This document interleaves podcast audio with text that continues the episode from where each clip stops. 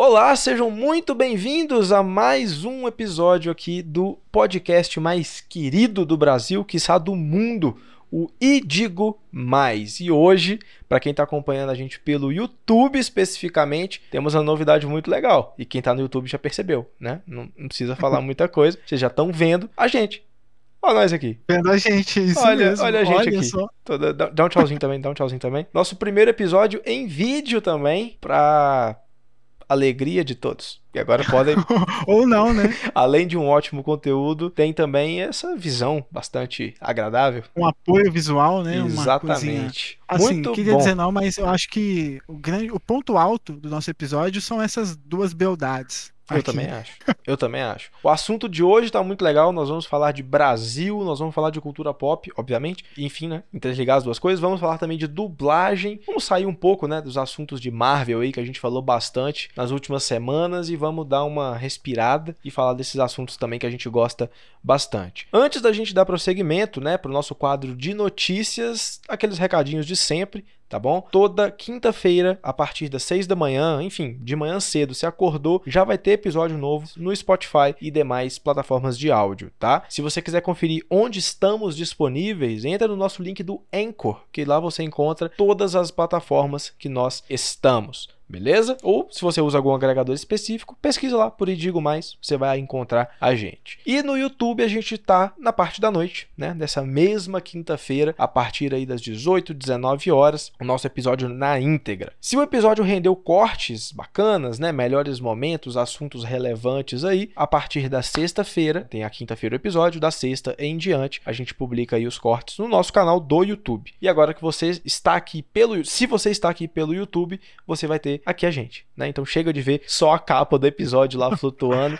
Você vai poder participar desse papo de forma mais integrada, né? Eu acho que vendo a gente aqui com, com esse apoio visual fica mais dinâmico, né? O, o- a conversa fica mais É, eu legal. acho que cria uma, uma pessoalidade também. Eu acho que não sei se é esse Uma termo, conexão, né? mas uma conexão é Exatamente. algo mais pessoal. Fica uma relação boa aqui com a gente. Exato. É, devo dizer que estou um pouco tímido. Eu não sei por que motivo. Eu acho que por ser áudio a gente fica mais à vontade. Mas Exatamente. enfim. Exatamente. é, É, Vamos lá, né? Vamos. É com tudo, com- Só dancei. Você só dançou. Exatamente. Mas tudo bem, não tem problema. E outra coisa também é que você encontra a gente no Instagram como Idigo, podcast Digo Mais, certo? E também nos nossos Instagrameses, eu não sei o plural do Instagram, pessoais. O meu você encontra como Eu Sou o Drummond e o Paulo você encontra como paulo.lustra. É isso mesmo, né? Eu, eu Exatamente. sou ruim de memória. Enfim, recados dados, alguma coisa a acrescentar? Não, não. Nada. Nada mais. Então, Tá beleza. Perfeito. Após a vinheta, então, a gente vai dar aí uma introdução ao nosso assunto, ler algumas notícias e tudo mais. Hoje a gente tem muita coisa pra falar, muita coisa legal. Temos, temos uns. Assim, eu, eu gosto muito de falar do que a gente vai dizer aí, que são as, as nossas participações no mundo pop, né? Acho que a gente ficou bem carente disso aí ao longo dos anos. E aí eu tô sentindo que 2022 é o nosso ano, hein? Eu também acho. Eu também acho. Então, vamos lá, roda a vinheta. Roda a vinheta é muito televisão, né? Mas é isso.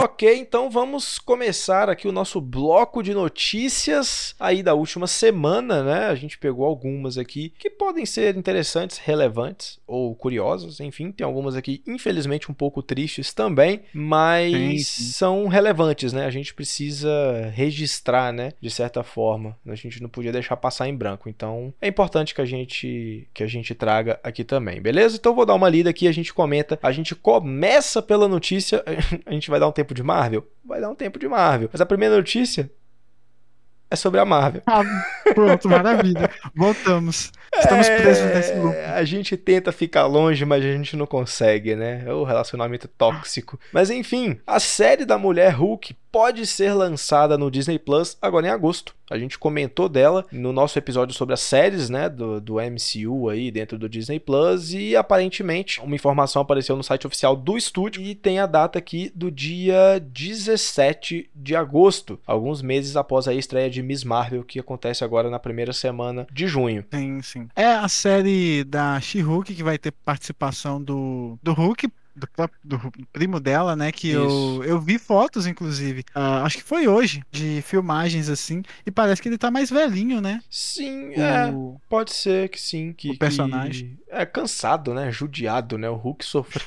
o, o, Bruce Banner, né? Já sofreu muito sim, nessa sim. vida. Mas, cara, a atriz que vai viver aí a, a She-Hulk, né, a Tatiana Maslany, Maslany, desculpa, eu não sei falar o nome dela. Pelo que eu vi, poucas coisas sobre ela, não conhecia, me, me agradou, acho que ela foi uma boa escolha. E o Bruce Banner, né, feito aí pelo Mark Ruffalo, não tem, não tem nem o que dizer, né? Então, tem tudo para ser uma série legal. Eu só tô curioso pra como é que ela vai ficar, se só vai ser uma mulher verde mesmo, ela vai ficar mais alta, coisa assim. É, se for eu igual queria... nos quadrinhos, é só aparência mesmo, né? Tipo, lógico, fica mais forte, aquela coisa toda, mas não fica monstro, né? Igual o, o Hulk em sim, si. Sim, mas eu quero ver, porque eu, enfim, curiosidade, né, para uhum. ver como é que eles vão fazer isso. É, se seguirem a caracterização, falando de aspecto mais técnico, né, da Gamora, então vai ficar muito bom, né? Porque a Gamora é muito legal. Sim, sim, então, sim. É, é engraçado, né? Geralmente a gente não ia, não gostava muito de ver o pessoal pintado. Uhum. Não sei se é porque era uma questão muito de que era mal feito, né? Mas na Gamora, por exemplo, a nebulosa também ficou Sim, muito bacana. Tem, tem, tem, lógico, elemento. Na Gamora eu acredito que não, mas na nebulosa tem algumas questões ali de CG, né? Depois eles adicionam, mas o grosso mesmo é tudo maquiagem e é perfeito, né? Fica muito bem feito. O Exato. Visão também, ele tem partes, obviamente, Exato, feitas sim, no, sim. na pós-produção, mas o principal lá também é pintado. É pintado, engraçado, muito bem feito. Exato. Ainda sobre Disney Plus, uh, tem uma notícia aqui que contrapõe uma notícia da Netflix que saiu há pouco tempo, né? De que a Netflix tinha perdi perdido 200 mil assinantes em pouco tempo, assim, poucos, acho que um mês, se eu não me engano. E a previsão deles era perder, acho que mais 2 milhões, alguma coisa assim. Teve o impacto da guerra na Ucrânia, porque eles perderam acho que eles não tem, não prestam mais serviço na Rússia, alguma coisa assim, mas perto de um geral lá tinha pouco assinante, então acho que não foi o maior impacto não. Enfim, em contraponto a isso é que o Disney Plus ganhou 7.9 milhões de assinantes só em 2022. Só em 2022 a gente tá em maio ainda, não, nem, não terminamos nem o primeiro semestre, né? Uhum. E o streaming já tá com quase 138 milhões de membros ao todo. Olha, é, a, a, o Disney Plus eles estão tendo conteúdos de outros estúdios também, né? Eu acho Sim. que está aumentando muito o catálogo deles assim de uma forma exponencial. É. Já a, a, Netflix eu acho que ela tem feito produções mais delas mesmo. E enfim, ela tem um ciclo, né? Tem uma, uma faixa de tem começo, meio e fim. Uhum. Então acho que eles estão perdendo bastante fôlego com isso daí. É. E só complementando, o Amazon Prime encareceu aqui no Brasil também, né? Isso, vai subir o preço. É verdade, essa notícia aí, que já foi da outra semana, né? Por isso que eu, eu acabei nos separando, mas vai subir o preço. Para novos assinantes, acho que já é agora a partir de maio, se eu não me engano. E para quem já é assinante, o preço passa a valer no segundo semestre. Vai subir de R$ 9,90 para R$ 14,90. Ainda assim, acho que continua sendo o streaming mais barato. Sim, sim. Atrás Aumentou, só, mas ainda assim mais é, barato. Atrás só do Apple TV Plus que continua sendo 9,90. O Apple TV hum. é o hum. mais barato então, agora, né? Era o mesmo preço do Amazon e agora continua sim, sim. Agora é o mais barato. engraçado, né? Só ele aumentou. Por que será? Você chegou é, a saber? Não? O motivo eu, eu imagino que seja porque, tipo, a Amazon em si, né? A empresa como um todo, o Amazon Prime só dá prejuízo, né? O Amazon Prime não dá lucro para a empresa. A venda de produtos, obviamente, também. E eles têm uma outra parte de uma empresa de tecnologia, não lembro o nome agora, que é tipo uma subsidiária responsável pela Amazon, alguma coisa assim, que é o grande foco deles. O Amazon Prime é meio que uma divulgação. Então, acredito que seja, tipo, tá ficando insustentável, então a gente vai ter que aumentar o preço. Mas aumentar 4 reais, né? Então não, não é um aumento também significativo. A Netflix, inclusive. Né? É, exatamente. Você falou das produções, a Netflix, né? Que eles produzem muita coisa, um volume muito grande de coisas. E a grande maioria não é tão bom assim, né? É normal que isso aconteça. É mais, é, é mais pra aumentar catálogo mesmo, é, porque. E a Netflix é mais um caro, pelo menos no Brasil, é o mais caro né? Sim. Acho que foi ano passado que eles aumentaram o preço já. Aumentou. Ano passado ou no começo da pandemia. Quase todo ano tem um reajustezinho, né? Então, eu acho pois que é. o plano com quatro telas, 4K, não sei o que, acho que é mais de 50 reais. Então, com 50 reais você consegue assinar. Olha só, tem uma promoção, inclusive, do Mercado Livre, muito interessante. A gente até assinou aqui em casa. Que no primeiro ano de assinaturas da promoção tem um tempo válido, tá? Então, se você tá escutando isso aqui e ainda tá dentro do prazo, corre. Serve para você também. que por 9,90. Do nada. É, Desculpa. É uma é, é, é um, um, um publi gratuito? É, mas porque vale a pena, né? E como o nosso público consome esse tipo de coisa, acho que é interessante. O Mercado Livre tem um, os níveis, né? Quando você vai comprando coisas, você vai subindo de nível. E você pode assinar o nível 6, que é o nível mais alto lá. E esse nível 6 no primeiro ano é R$ 9,90 por mês e ele vem incluso Disney Plus e Star Plus. Incluso.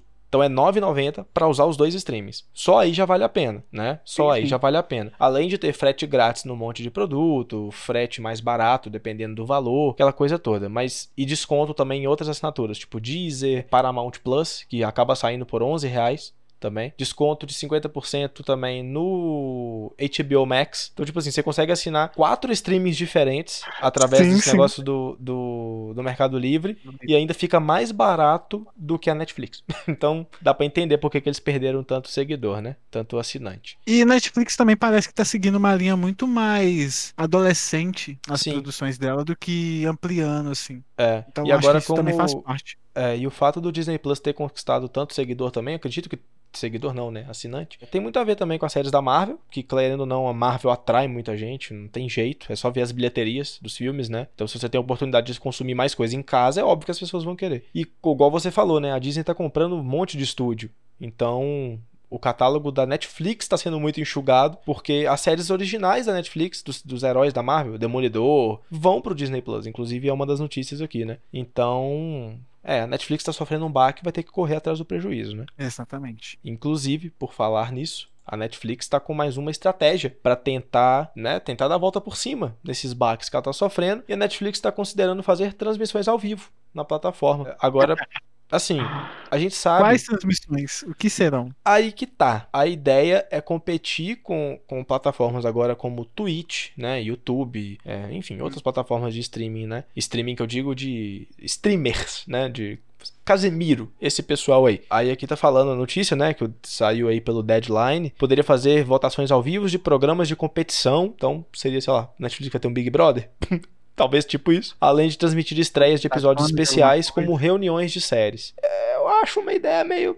é, hum, sei lá. Não, Asa, né? é rasa e eu não, eu não sou muito f- de live, então não me atrai nem um pouco. Mas pode ser que. Uma coisa interessante, né? Tipo assim, a Netflix, ela não é rival, é competidora só do Disney Plus, da HBO, mas não, ela é competidora do YouTube, ela é competidora de site de, de streaming de futebol, de TV a cabo, né? Tudo que é É uma entretenimento. concorrência indireta, né? É, exatamente. Se eu tô lendo um livro, por exemplo, eu tô deixando de consumir Netflix naquele momento. Então, Sim. Também é uma competição, né? Pelo tempo do, do consumidor. Então, eles estão tendo que apelar para outras formas mesmo.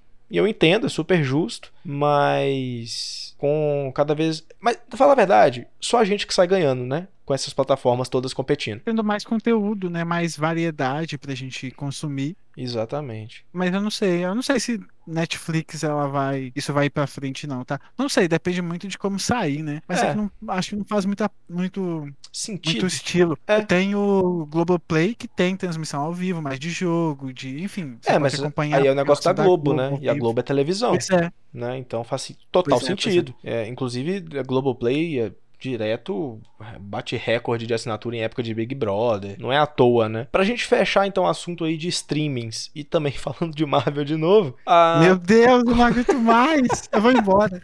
Caralho. Ah, as séries que eu acabei de mencionar, né? Originais da Netflix, do Demolidor, Jessica Jones, Justi- Justiceiro, é, Luke Cage e Defensores, né? São Punho de essas. ferro. E Punho de Punho Ferro. de ferro foi esquecido no churrasco. Quem é? Quem? Quem é O esse? que, que é isso? É de comer? É, enfim, Compra no supermercado? lá nos Estados Unidos já estão disponíveis no Disney Plus, mas aqui no Brasil vão ser lançados agora em junho, o que eu acho muito legal. Como a gente sabe, esses heróis, a data 29 de junho, tá? Então, final do mês que vem. Esses heróis são cânone da Marvel agora, pelo menos o Demolidor e o, o Demolidor, né? E o seu vilão lá, o, o Hank Pym. Hank Pym não, Hank Pym é o Homem-Formiga. O Kingpin, né? O Rei do Crime. São Olha oficiais do MCU agora, então faz todo sentido. E quando saírem no Disney Plus, reassistam, porque essas séries, pelo menos Demolidor e, e, e Luke Cage, eu gostei bastante. E, e, e o Justiceiro é excelente também. E é uma outra pegada, né? Muito mais violenta, muito mais adulta. Então, quero é ver. muito mais assim urbano também, né? Muito Algo mais urbano. acontece no dia a dia. É. Eu gosto bastante. Então fica aí a dica. Bom, seguindo aqui as notícias, então, agora temos duas aqui, não, não são legais, né? Notícias aí de dois ícones da cultura pop, um no cinema e outro nos quadrinhos. Na verdade, o contrário, né? Um dos quadrinhos, que a gente vai falar primeiro, e outro do cinema nacional, que faleceram, né? E a gente faz questão de trazer a notícia aqui como forma de deixar registrado, né? De, de, de marcar, porque foram pessoas muito relevantes para isso tudo que a gente consome. O primeiro é o quadrinista George Pérez, né? Ele trabalhou aí tanto na Marvel quanto na DC, inclusive escreveu um crossover entre Liga da Justiça, escreveu não, né? Ele é ilustrador, entre Liga da Justiça e Vingadores. Então, assim, não é qualquer coisa, né? E também. Foi um evento, né? Foi um puto evento. E ele também passou por Novos Titãs, por né, na Novos Titãs na DC, né? Vingadores na Marvel. Crise nas Infinitas Terras, que é uma das sagas mais memoráveis da DC, né? Que inclusive inspirou o Guerras Secretas da Marvel, que é o que a gente tá caminhando para ver nos filmes agora, inclusive. Começou lá na DC com Crise nas Infinitas Terras, baita saga. E ele faleceu agora, na última sexta-feira, dia 6, devido a um câncer câncer, né, que ele tinha descoberto em 2021. E uma coisa interessante do trabalho dele, era um cara muito querido, né, e tal, é que quando ele descobriu que estava doente, ele não, tipo, se internou e se isolou, não. Ele foi ao máximo de eventos que ele pôde, ele quis ficar próximo dos fãs, sabe? Ele continuou trabalhando, desenhando, escrevendo. Então, assim, ele fez a passagem dele, né, como, como eu acho mais legal de falar, fazendo aquilo que ele gosta, né, porque igual aqui na notícia fala, era um câncer terminal, não tinha o que ser feito, era só uma questão de tempo, e aí ele aproveitou aí da. Isso mostra que ele era forma. apaixonado por que ele fazia, né? Com certeza. Tanto é que tá, tá aí a, os últimos, as últimas coisas que ele fez foi justamente acompanhar evento e tal, Isso. ficar presente no universo que ele ajudou a criar Exato. e também fazer essas obras aí importantíssimas, né? Então o cara era apaixonado Exatamente. Isso é muito admirável, assim. Demais, é. Tanto os perfis oficiais da DC quanto os da Marvel fiz, prestaram homenagens e tudo, né? Porque o cara, se não fosse artistas, né, e, e escritores, quadrinistas como o Pérez, a gente não teria o que a gente tem hoje no cinema, na televisão, né? Não teria. Então, fica aí a nossa lembrança ao George Pérez e também ao Breno Silveira, cineasta e brasileiro, que infelizmente faleceu agora aos 58 anos passou mal no set de filmagem, o que é mais triste ainda, né? E acabou não resistindo. Pelo lado bom da coisa, não foi um sofrimento, né? Digamos assim. Passou mal e daí. Eu gosto de pensar dessa forma, né? Tipo, não ficou com uma doença anos, né? Sabe? Aquela coisa, enfim, remoendo aquilo. Eu não sei se ele já tinha algum outro problema de saúde, espero que não. Mas enfim, para vocês terem ideia, às vezes de nome a gente não conhece as pessoas, né? E, e é, o, é, o, que você falou, que a gente vai emendar no próximo assunto. O fato do Brasil ser um pouco apagado, assim, da cultura pop, mas pelo próprio brasileiro, né? Porque lá fora a gente é Sim. é super respeitado e às vezes aqui a gente não dá o devido valor, né? E eu me incluo nisso. Quando eu vi a notícia a primeira vez, eu falei, quem é esse cara? De nome eu não reconheci. Não, não, é. Né? A gente, eu só, só senti o peso, assim, quando eu vi as obras que ele fez. Pois é, e aí você vê. Tal que ele é responsável por dois filhos de Francisco, Gonzaga, de pai para filho. Tem outros também mais antigos, esses são os mais famosos, né? Ele já fez também, ele estava filmando é, lá em Pernambuco, um filme chamado Dona Vitória, com Fernanda Montenegro como protagonista, então você vê que já não é qualquer produção. Obviamente a produção foi suspensa, né? Não, não tinha como, porque era muita visão dele. Também comandou Entre Irmãs, de 2017. É um filme muito bom. É, a minha mãe, que né, você tava aqui em casa, quando a gente viu a notícia, vocês dois falaram a mesma coisa. Eu não conheço o filme. E as séries, um Eu não sei todos... se você conhece a Marjorie deste ano. Sim, sim, sei. Ela é uma baita atriz. Sim, ótimo. E ela é uma das protagonistas, então você vê que não é uma produção assim. Ah, com certeza. Qualquer que você descarta. Com então, certeza. Nossa, é um, é um filme muito bom. Isso, e além dos filmes, também as séries Um Contra Todos, que foi exibida entre 2016 e 2020, e a série Dom, de 2021. E ele também foi um dos roteiristas. Então, olha o tanto de coisa que esse cara fez, né? Tanto de coisa aí que ele fez e, porra, de, também, né? Morreu fazendo aquilo que, enfim, era a vida do cara, né? Então, bastante triste, baita perda, mas que esteja em um lugar melhor, né?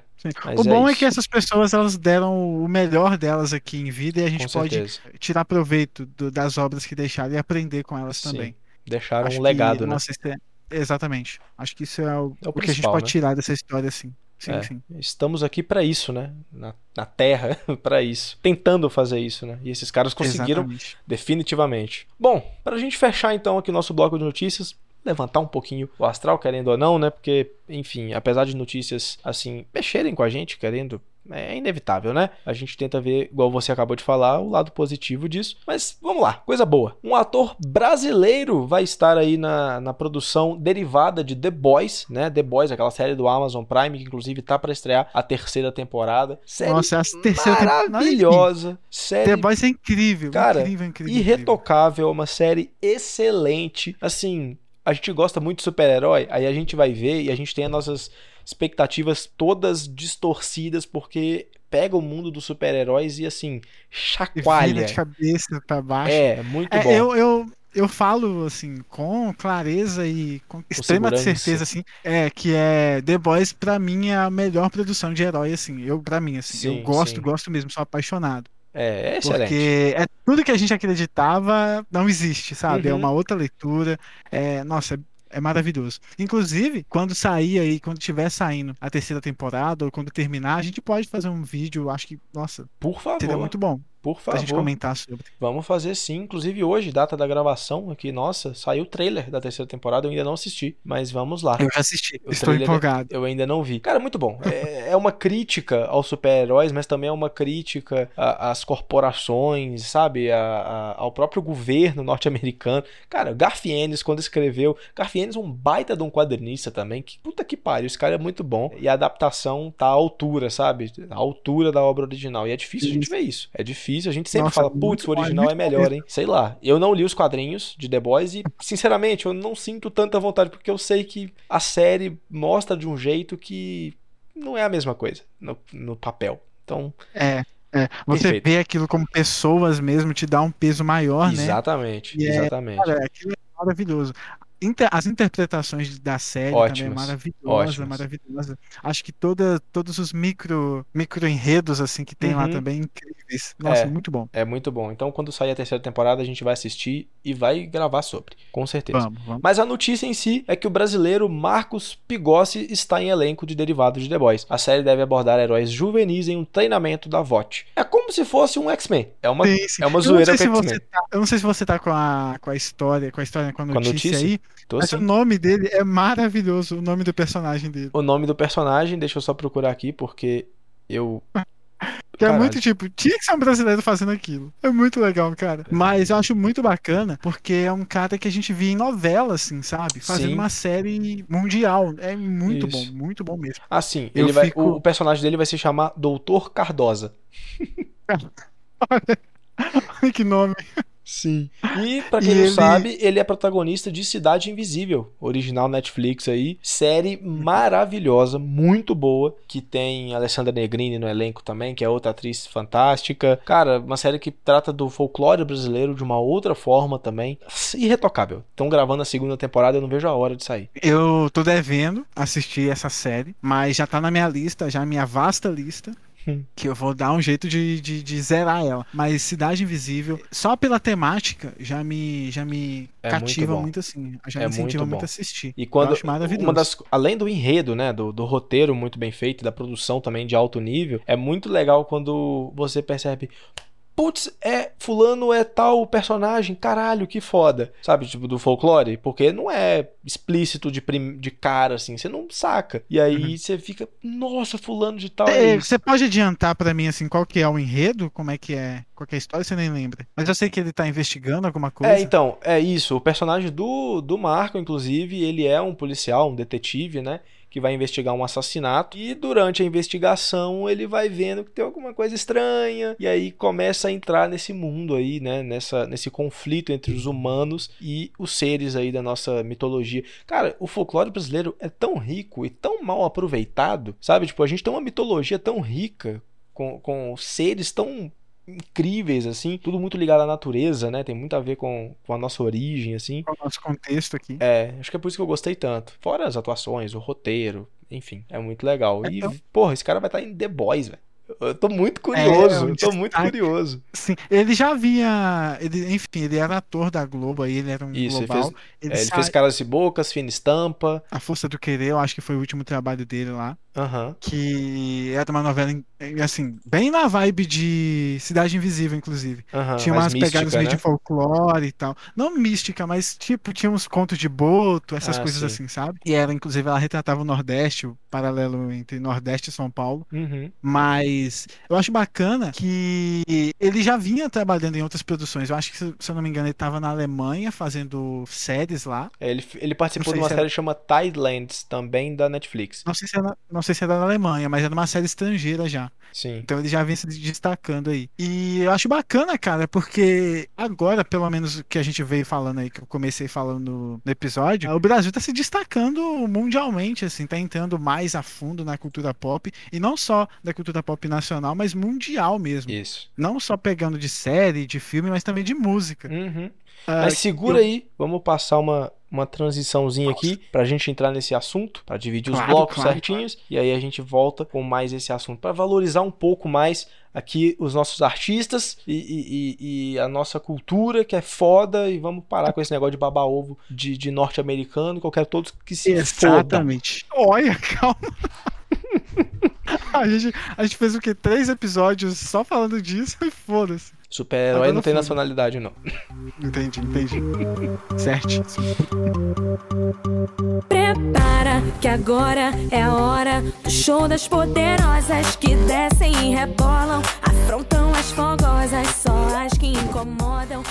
Como eu estava falando, é, a gente vem se destacando aí mundialmente pela nossa cultura. Como eu disse, não só nas questões de série, de filme, mas também de música. Vale lembrar aqui que a Anitta, ela alcançou o top global no Spotify. Impressionante. O número um com Envolver, que assim, foi um evento, né? Foi um evento, saiu nos jornais aí da vida, que é maravilhoso. É uma pessoa que a gente viu realmente surgir e Surgiu agora do nada, né? um destaque, é, assim, um destaque mundial. Do nada viraliza aí uns vídeos dela, dela chamando o pessoal pra assistir ela cantando em, em No piscinão de abertura, não. Ramos. É, No piscinão de sabe, Ramos. de- Sim. como é que chama? Inauguração de padaria, sabe? Sim. Os negócios desse nível. Nos E é- bailinhos, tipo, de bairro, sim, né? É muito bacana ver ah, E ela me assim. irrita tanto Também quando lembra- tentam de- desmerecer por causa do tipo de música que faz, ou do tipo de roupa que o. Ah, vá pra puta Cara. que pariu, cara. Olha onde é que essa mina tá. Quem é você na fila do pão? Quem somos nós, né? Tipo, Exatamente, exatamente. E assim, tenta justificar que, nossa, vocês estão aplaudindo. Justificar, não, tenta tirar o mérito dela. Vocês estão aplaudindo uma música que fala disso, gente. Olha só o clipe. Tá- de. Ah, cara, sinceramente, faz melhor.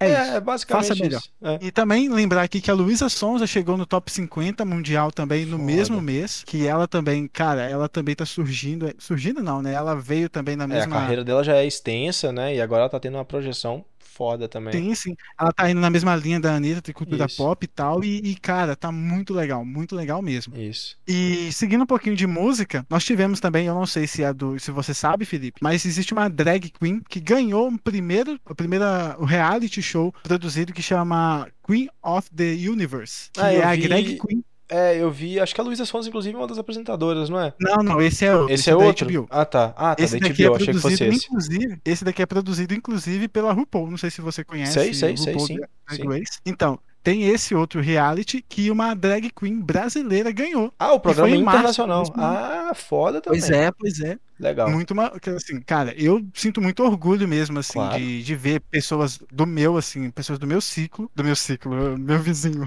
É, mas do meu meio, assim, do meu, da minha cultura, ah, sendo destaque. É muito bom Lógico. mesmo, aquece o coração, sabe? claro. Voltando à questão da música também, a gente teve o Lula Palusa, que foi um evento mundial, assim, obviamente, ah, no Brasil, mas que teve repercussão mundial do pessoal se posicionando, sabe? Um negócio maravilhoso, Isso. cara. Teve pessoal lá, enfim, os, os, os artistas, Glória Groove, Pablo, Jonga, Emicida. MC da Fresno, Mano Lu- é, Brown. Lulu Santos, é, exatamente, Mano Brown, todo mundo assim, peitando mesmo algumas censuras, assim, maravilhoso, É, cara. tentaram lindo impor uma censura ali, tipo, porque a Pablo Vittar levantou uma toalha. Não, não pode, não pode. Ha, falou que não Exatamente. pode, filho. Aí fudeu mais ainda. E pau no O cu pessoal batendo no peito. Quando eu tô cantando, sou eu que mando e foda-se, sabe? Não, Quem manda é, é livre sou eu. expressão. Vem com essa não, pelo amor de Deus. Ainda mais esse governo merda. Tem que, tem que, tem que achei foi pouco ainda. O, o Marcelo Sim, D2 também, né, com Planet Ramp. Os caras foram. Sim, sim. O, o Lucas do Fresno com o. Nossa, foda, foda demais. Tem que mandar Assim, todo, mesmo. todo o contexto muito bom, muito bom mesmo. Sim. Ah, continuando aí, eu puxei um pouco do Emicida. O Emicida também, primeiro, a, a primeira estrela brasileira, a primeira personalidade brasileira a ter uma apresentação no Fortnite, cara. Caralho, olha- isso eu não tinha visto, não.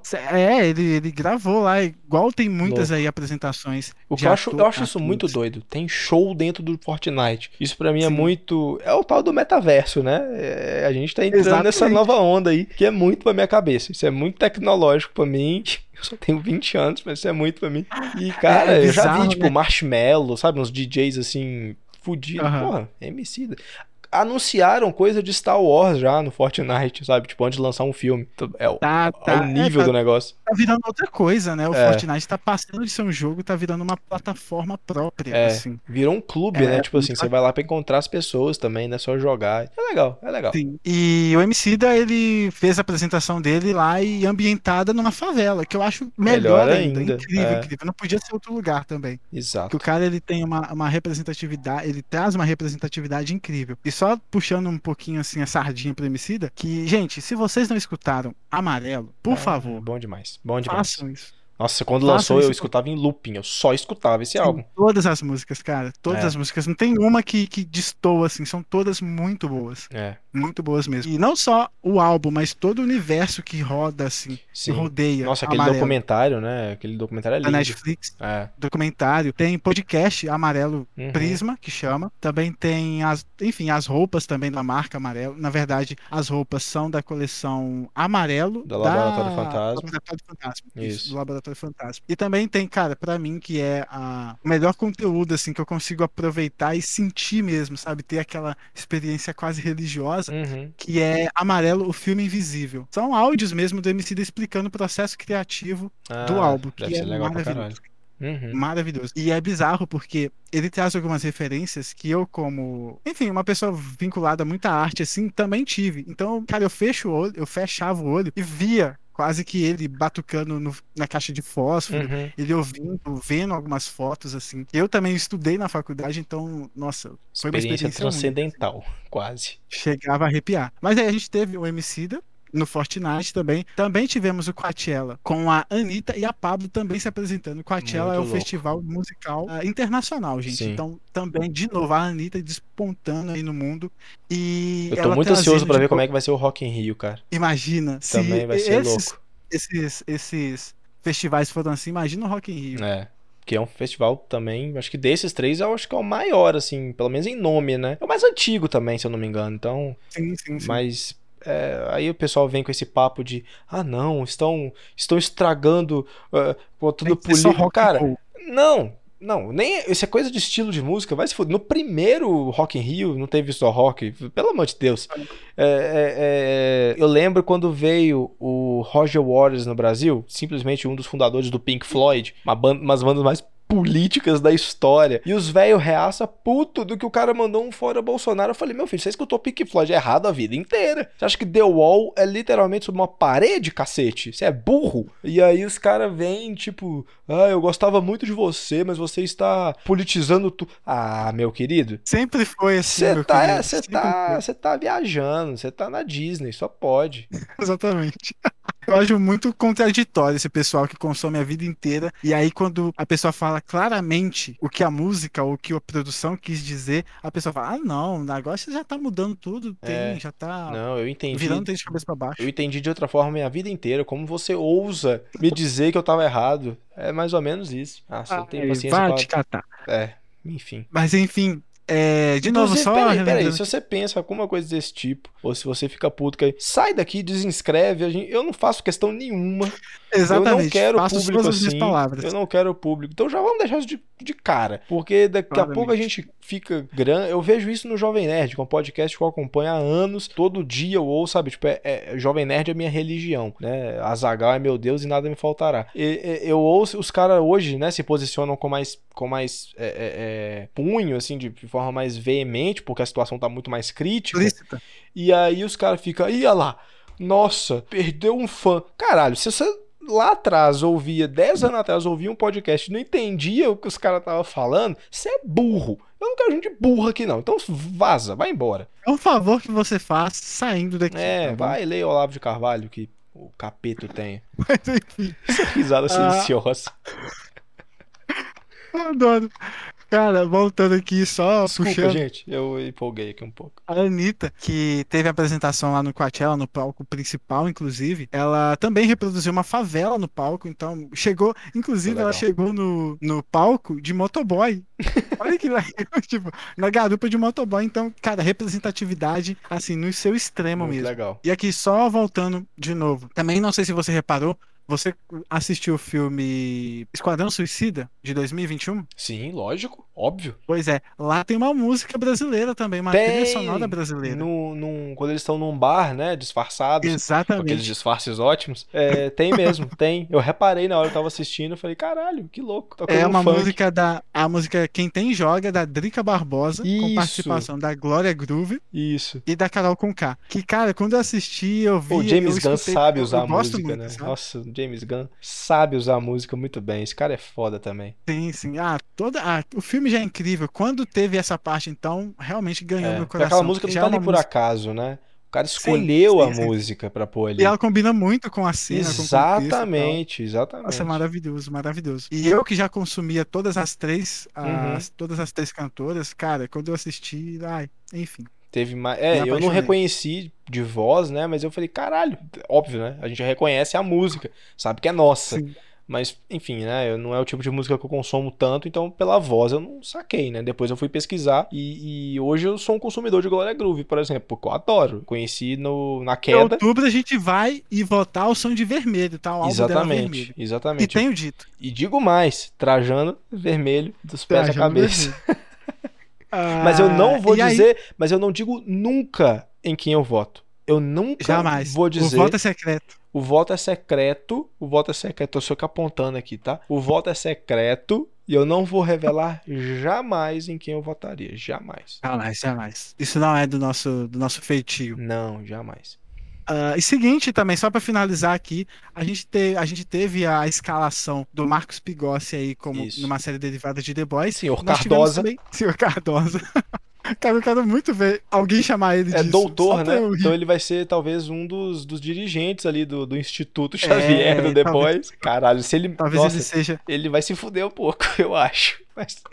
Será que ele vai ser só um cara assim, sem poder nenhum? Acho ah, que sim, né? duvido. Ah, será? Pode ser. sei, se ele enfim. for funcionário da VOT, muito provavelmente ele vai ser um dos caras que tá fazendo experimento ali, né? Ah, de qualquer É, forma. quero- eh, Se for pra morrer, que seja de uma forma épica, pelo menos. É, não no primeiro episódio, mas tudo bem. É, mas tipo enfim, só dele estar lá já, já é muito É válido, incrível. assim, eu já fico muito feliz. Mas aí nós temos outras duas atrizes, outras duas atrizes, nós temos duas atrizes também escaladas para papéis assim de, de filmes blockbusters, vamos dizer. Nós tivemos a Maria Fernanda Cândido em Animais Perfeita. Fantásticos, Nossa, cara. que atriz, né? Meu Deus, que, que E ela, mulher. nossa. Enfim, ela é daquele, daquele núcleo assim que a gente acompanha em novela, a gente acompanha em Uhum. publicidade aqui.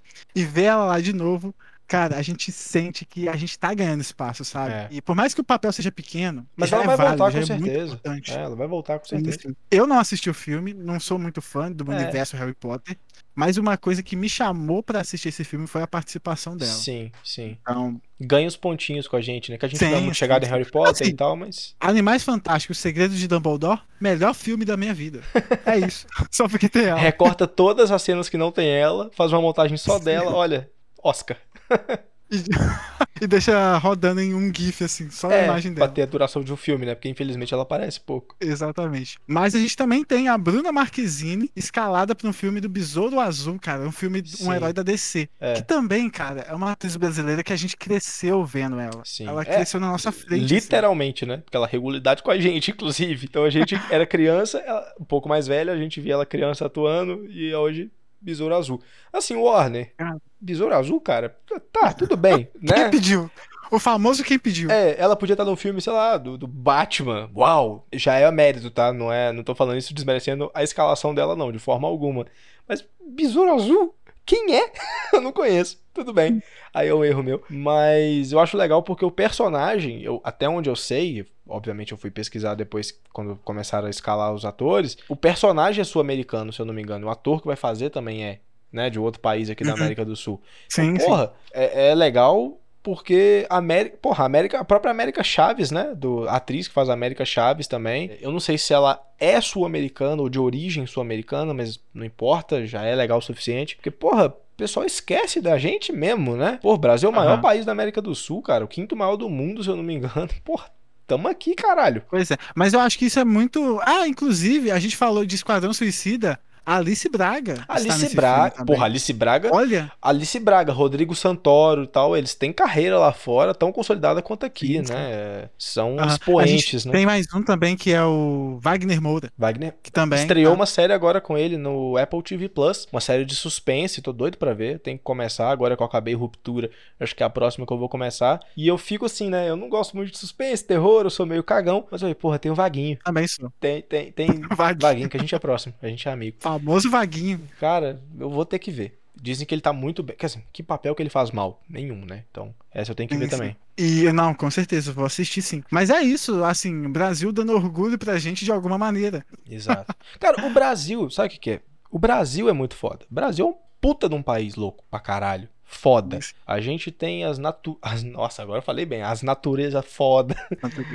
O Brasil, cara, é foda. As natureza top. A natureza top. É, A gente tem recurso natural pra cacete. O Brasil é muito bonito. O povo é foda também. Uma, uma parte, né? Muito Tem- diverso, muito diverso. Que é um- plural. assim. Acho que é o mais legal da gente, né? É que a gente é tudo diferente. O que fode, a gente sabe o que que é. Né? Então, sei lá, a gente desanima, né? Você vê como é que sugou nossa energia, principalmente esses últimos quatro anos, esse merda, e sugou nossa energia, sugou, a gente virou párea, a gente virou piada no mundo. Porra, pelo amor de Deus, né? E, e o foda é que tem essa síndrome do vira-lata gigante no Brasil. Tipo, a, a Marquezine foi escalada pro Besouro Azul. Aí começam a questionar, tipo, quantas HQs você já leu? Ah, vai pra porra! A mulher tá trabalhando, caralho. Meu Deus do céu, ninguém leu o Besouro Azul, Bora. sabe? Deixa eu dar uma notícia. Ninguém leu essa merda. É, é- Exatamente. É, é um filme que a chance de dar errado é muito maior, porque é da Warner. A gente sabe que eles estão fazendo tudo de qualquer jeito. Então, assim, mas é um puta mérito. A Anitta, top 1, não sei o quê. Ah, mas a maior parte do público é brasileiro. É óbvio. E isso é demérito? Não é também. Eu acho que isso é muito da gente falar, olha onde a gente fez ela chegar. entendeu? Exato, exato. É um mérito nosso também, né? Tipo, é uma conquista nossa também como público. E a gente fica, porra, a gente vê um cara lá de fora que a gente gosta, conquista uma coisa, não, legal. O brasileiro, ah, nem é isso tudo. Ah, pra porra. A gente tem uma síndrome Olha, do vira-lata que. Se saia. É, não, não- me irrita muito isso, me incomoda muito. É, é querer colocar a gente numa situação de inferioridade que não é verdade, né? Não é 100%, verdade, né? definitivamente. Lá o tempo todo. É. E eu acho que isso aqui tudo resume muito bem o episódio de hoje, né? Sim, a gente tá gente aqui se pra propõe a celebrar, né? Esse episódio devia sair no 7 de setembro, né? Uh, mentira, porque essa data aí não, não tem nada. Você que é historiador, você fala com propriedade. Ah, não. 29 de. Ah, proclamação da República. Golpe. É, independência do Brasil. É. Dom Pedro é meu ovo. Enfim, né? Mas é isso. É a nossa história, né? Fazer o quê? É, é isso aí. Exato, exato. Mas, enfim, tudo isso para dizer que estou muito orgulhoso. É algo que a gente só tende a crescer Exato. a partir de agora, porque agora que abriu a porteira, vai de Ah, vez, vai tá? Não tem boiada. Mas é isso, cara. Tipo, o, o, o- a, a gente. E de novo, é culpa desse governo e desses apoiadores, é óbvio. A E gente. eu esqueci de uma Pode, coisa. pode ir, pode ir, pode ir. É engraçado que foi uma coisa que esse governo boicotou extremamente, que foi Cultura. a cultura. A E cultura. estamos aí resistindo, batendo o pé. Gra... É, Isso tudo aqui que eu descrevi e muito mais também. é, exatamente. Novelas, filmes, séries que ganham prêmio, que estão aí no cinema, que estão estreando no cinema. De Uhum. novo, medida provisória, que é um Medida provisória. O filme do Marighella, que é excelente, baita de um filme, Sim. eu assisti. Nossa, assim, difícil, sabe? Um filme difícil, duro, né? Indigesto, mas cumpre o seu papel justamente nesse ponto. E que o Brasil tentou boicotar de forma. O Brasil, enquanto Estado, tentou boicotar de todas as formas. O filme mega elogiado lá fora. Direção do Wagner Moura, inclusive, que a gente citou aqui, seu Jorge no, no papel principal, Adriano Esteves, Pastor Henrique Vieira tá no filme também, tá muito bem. Cara, excelente Esse filme. é o que tem participação no, No amarelo. no, no álbum No amarelo. amarelo. Bruno. Gagliasso fazendo vilão do filme, fazendo muito bem. Você fica com ódio, sabe? Esse- Depois você lembra, pô, mas é o Bruno Gagliasso, mó cara legal. Como é que pode, né? E, assim, e tentaram boicotar de todas as formas, porque o Marighella é terrorista. Terrorista, cabeça do. Enfim. É, é, e aí é muito culpa desse governo e desses apoiadores, desses. desses desse, desse pessoal que eu tenho asco, que eu tenho nojo. Que Ojiriza. ojeriza completa da gente ver, tipo, a bandeira do Brasil, que tudo bem, artisticamente falando, não é tão bonita assim, mas foda-se, é a bandeira do nosso país. A gente tem repulsa, a gente ouve o hino e a gente fica, ah, eu não me identifico. Vejo a camisa da seleção, igual esse ano tem Copa, e eu gosto, eu não sou fã de futebol, mas Copa do Mundo é do caralho. Copa do Mundo é muito Sim, bom, sim. é muito legal. Até quem não gosta de futebol acompanha, que é o meu caso. Como eu. Exatamente. Eu ainda Eu não tenho. Vejo uma coisinha ou assim. outra, né? Ainda tem um apreço ali pelo Cruzeiro e tal, que é o time do, do meu pai. Mas eu não acompanho, não lembro a última vez que eu vi o jogo, sabe? Eu não sei quantos lá tem a bola direito. Mas. Copa do Mundo é muito foda. E a gente tem aquele negócio, ah, vou torcer pro Brasil, que o Brasil se foda. Vou usar a camisa do Brasil? De jeito nenhum, sabe? É, Tirar isso da gente. E a Aham. gente tem que, que, que reconquistar isso. E a cultura é muito importante nesse processo. É muito importante. Porque lá fora, Uma lógico, ferramenta pra isso. total, total. E lá fora, as pessoas sabem separar as coisas, né? Tipo, eles não veem o Brasil, não, o Brasil, ó que merda. Não. A pessoa que tem um pouco mais de conhecimento sabe, não, o governo do Brasil atual é uma merda, mas isso não representa o Brasil, o brasileiro como um todo. Então eles valorizam, eles acham nossa música foda, nossos, nossa produção audiovisual, que é de fato muito foda. A gente não é só filme de. Não tenho nada contra, tá? Mas a gente não é só filme de comédia do Rassum, não, cara. A gente tem muito mais pra oferecer. Só que as pessoas não dão chance, né? E, e falta a gente mesmo, aqui dentro, reconhecer isso. E eu vou fazer um paralelo com a Marvel, mas eu juro que a última vez que eu cito Marvel nesse, nesse episódio. Mas você promete. Promete prometo de aqui, ó. dedinho. Dedinho, prometo. Ah, então tá bom. Mas é um comentário que eu vi que faz muito sentido. A Marvel tem aquela fórmula batida, né? Que a gente já tá ficando cansado. Mas ao mesmo tempo, quando sai uma coisa diferente, como Cavaleiro da Lua de fato foi diferente, Doutor Estranho de fato foi diferente, Eternos foi muito diferente. As pessoas não dão chance. Saiu daquela forma, ah, é ruim. Não quero nem falar mais sobre isso. E aí não dá chance pro, pro novo. E o Brasil tem muita coisa boa que foge daquela comédia pastelona de é, piadinha, sabe? Não que isso seja ruim, tem que ter.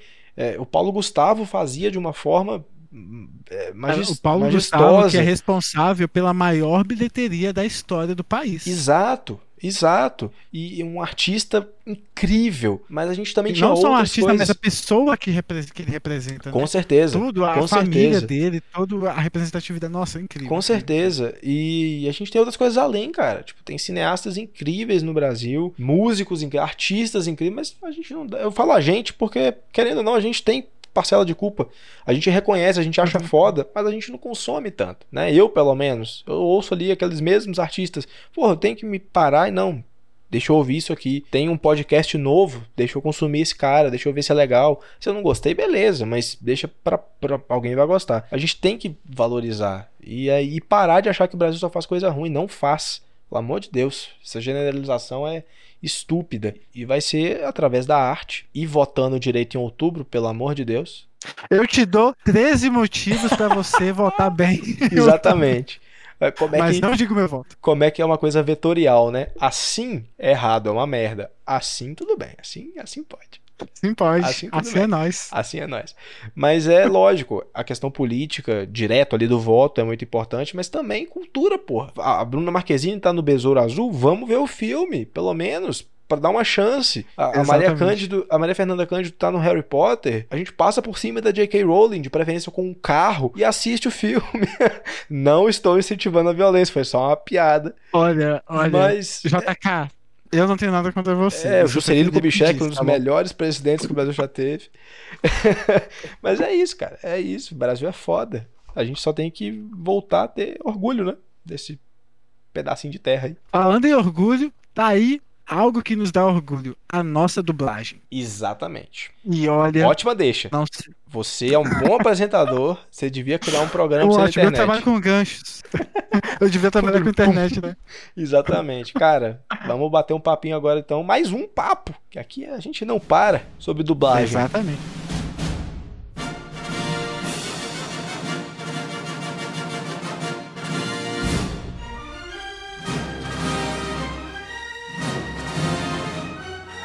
Versão brasileira, Herbert Richards.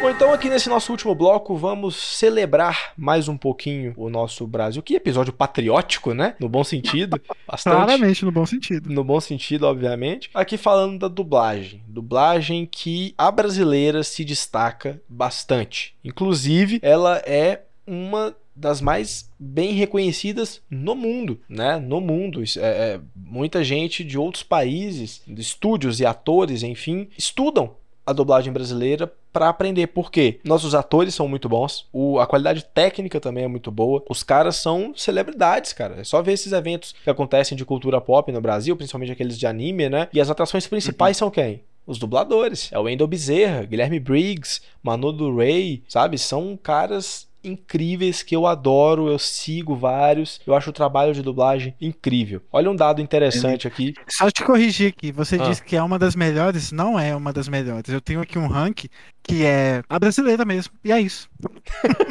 Foda-se o resto do A mundo. brasileira é melhor. Mas pronto. é isso. Segundo aqui o Data Paulo, eu tô olhando aqui, o índice de pesquisa. Não, mas eu concordo, eu concordo. Sem desmerecer as outras, lógico, cada uma é, tem as suas qualidades e tudo, mas, porra, já tentou assistir um episódio de Dragon Ball dublado em português de Portugal? Vira uma comédia esquisita. Porque, enfim, né? É engraçado, né? Portugueses, Dragon desculpa. Ball a gente a- Dragon Ball a gente tenta assistir na, na língua oficial e não combina. Não, a porque a gente, gente, tá... o nosso cérebro tá até acostumado. né? Exatamente, né? Seriados, cara, como iCarly, Um Maluco no Pedaço, Todo Mundo Deu Cris. Eu não Bob sei. Esponja mesmo. Bob Esponja, né? E eu não sei a voz original. Eu não, eu não lembro, eu não tenho essa referência. Porque a gente cresceu assistindo coisa dublada. Olha só um dado interessante aqui de 2018, né? Da Netflix. Netflix Brasil divulgou que de 80 a 90% do público de séries mais populares ali do, do streaming são assistidas em português, em dublagem, dubladas em português. 80 a 90% do público. É pouco, né? Nossa, É pouco, né? me parece um pouco muito. Um pouco muito. Em 2017, sessões dubladas, né, nos cinemas brasileiros, e vale dizer que aqui fica uma crítica à- à indústria cultural brasileira. Vamos abrir mais sala de cinema aí, por favor? Porque Por a favor. cidade de vamos- Nova York tem mais cinema do que o Brasil inteiro. Isso é absurdo, mas enfim, Exatamente. fica aqui a minha crítica Só- social foda. Só, só retratando aqui uma, um fato empírico mesmo. Nós fomos assistir o Doutor Estranho e tal. Ah, falei de, de Marvel. Não sou eu que tô falando, quem prometeu que, foi eu. tem, que pôr, tem que pôr um pi toda vez que a gente fala Marvel. Tem que censurar. Mas aí tinha. Tudo bem, tem poucas salas, beleza. A gente não conseguiu achar nem em Passos, nem em Itabira. Que a gente, Itabira não, foi Itabira? Itabira. A gente- Medida Itabira que a provisória, gente né?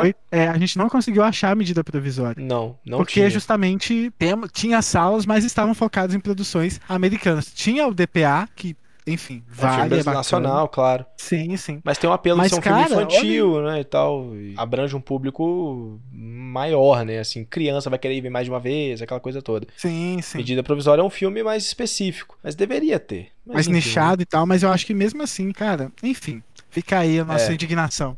é Muda, triste. Brasil. Muda Brasil. e, enfim, agora eu como historiador, olha, é muito chique esse, esse, Olha ele. Esse título, que é só um título mesmo, né? Porque, enfim, de profissão eu sou produtor de conteúdo e professor de edição. Eu quis trazer aqui um pequeno retrospecto aqui da dublagem brasileira, né? Um pouquinho da história, como ela começou, de onde veio, de o que se alimenta. Porque é muito interessante, Como cara. você É uma história, é uma história legal. Hoje no Globo Repórter. É uma história legal. Olha só, a maioria dos estúdios estão concentrados ali no eixo Rio-São Paulo. Isso é inevitável. Muitos dubladores de outros estados, inclusive, se mudam pro Rio ou para São Paulo. Se eu não me engano, os mais conhecidos estão no Rio de Janeiro, tipo Delarte, acho que o próprio Everett Richard, se eu não me engano. Dubladores como Guilherme Briggs, Orlando Drummond. Não tem o parentesco, tá, gente? O Felipe Drummond, que às vezes vocês veem, é o neto do Orlando, não sou eu, tá? Tem um M de diferença no Drummond. Inclusive, se você pesquisa no YouTube Felipe Drummond, aparece meu canal, se inscrever do jeito do meu nome, né? E depois ele. E depois aparece o canal dele também. É, Olha quem aí. dera. E alguma. A gente é. Orlando Drummond é meu tio. É. quem dera. São cariocas, né? Então, o- o- os maiores aí que a gente conhece, assim, Rio de Janeiro. Mas enfim, a história da dublagem no Brasil começa em 1938. Não foi ontem. Definitivamente não foi Faz um ontem. tempinho. E Faz um quem tempinho. tava lá, quem tava lá, lá no início, seu Orlando. Raimundo. Nonato. Ah, não, desculpa.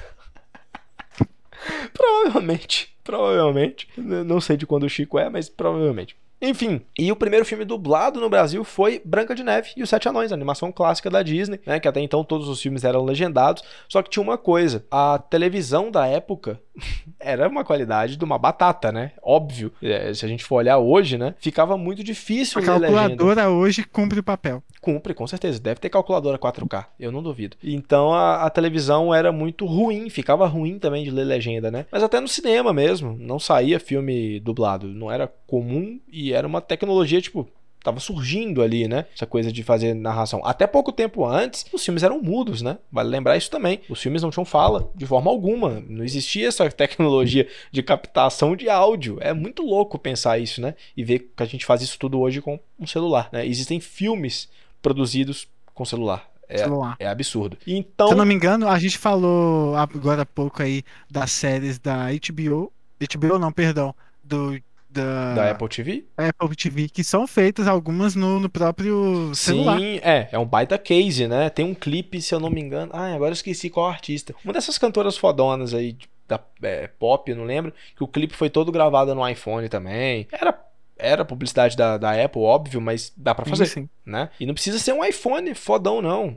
Um celular, você sabendo fazer, a gente consegue fazer coisas absurdas, né? E antigamente não tinha como captar áudio. É, é muito louco. E não é tanto tempo atrás assim, se a gente parar pra pensar numa escala histórica, né? A gente tá falando aqui de 38, um tempo de história, isso é ontem. Sim, é, sim. pouquíssimo tempo, né? A Branca de Neve, primeiro filme dublado, foi dublado aí pelos cantores Dalva de Oliveira e Carlos Galhardo, porque o filme da Disney, a gente sabe, é a maioria deles, né, são musicais, os, os clássicos principalmente. Eles foram convidados aí para dar as vozes em português aos personagens e isso se tornou a primeira dublagem do Brasil. Olha que coisa linda, Olha fofa.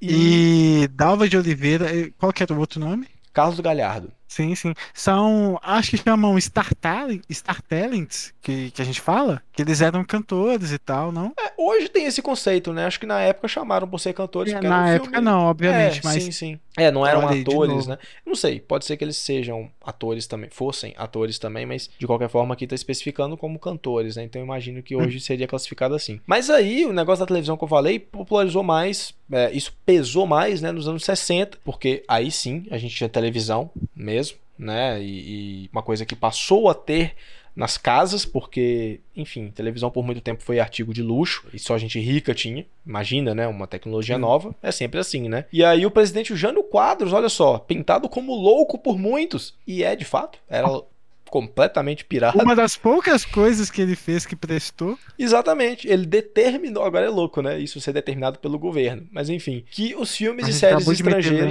Hã? a gente acabou de meter lenha, que, enfim, não, não, Tudo não, bem. não estamos errado. É, mas ele determinou que os filmes e séries estrangeiros exibidos na televisão aqui no Brasil fossem dublados, justamente porque a qualidade era baixa e ler legenda era muito difícil, até porque também existia uma taxa de analfabetismo muito grande. A gente também tem que levar isso em consideração, né? Se hoje essa taxa é grande, imagina nos anos 60, né? Então é, é complicado. E aí, o- a dublagem no Brasil foi evoluindo, né? A gente também tinha radionovela no Brasil, então é, é, muitos locutores viraram dubladores e tal.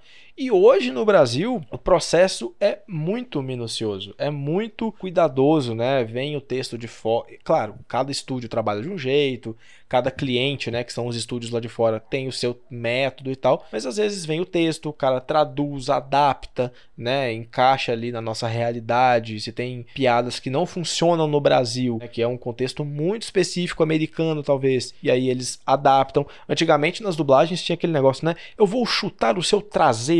Tipo, Kick your ass, em inglês, é uma expressão muito usada. Chutar sua bunda não é uma expressão que a gente usa. Então hoje tem esse cuidado, né? De trazer expressões, de trazer termos que a gente utiliza aqui. Antigamente, obviamente, é, traduzia ali, o que saía era isso mesmo. Até porque, como é que você ia traduzir um negócio tão. Você ia pesquisar expressões e tal sem internet? Difícil? Sim, sim. Difícil.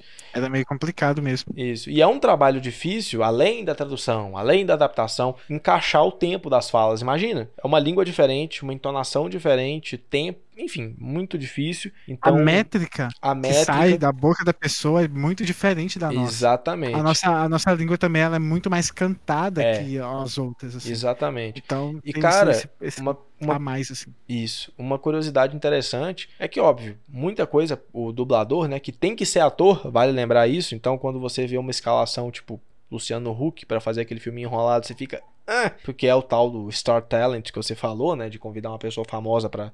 Uau, vamos divulgar aqui. E às vezes sai uma merda, igual o do próprio Luciano. É, ou o Roger, do Traje a Rigor, dublando um jogo do Battlefield. Nossa, que coisa tenebrosa. Eu tava jogando um jogo dublado, eu mudei pro inglês porque não tava Não dando. dava. Sério, era muito ruim. E o cara é o protagonista. É o que a gente joga com ele. Horrível. O Apit no Mortal Kombat, né? Que eu adoro ela, mas ela não é atriz, né?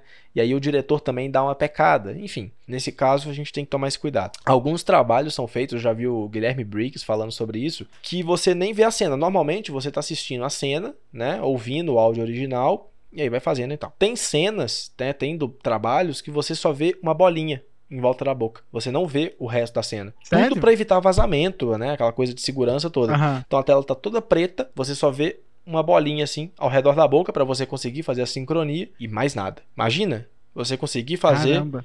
uma dublagem inteira, Não, esse um trabalho de, inteiro. Imagina um protagonista, um filme de uma hora, duas horas, fazer isso tudo, assim. Sem você ter ideia Olha do contexto, né? Então é, é um trabalho muito legal, muito difícil também, mas porra, é primoroso, né? É quando bem feito, porque a gente também tem coisa ruim feita aqui, óbvio, né? É impossível ter só coisa boa. Quando bem feito, é de. Eu ia falar de encher os olhos, mas nesse caso é uma questão auditiva. Mas você entendeu, né? O que eu quis dizer. De encher Enfim. os ouvidos. De encher os ouvidos.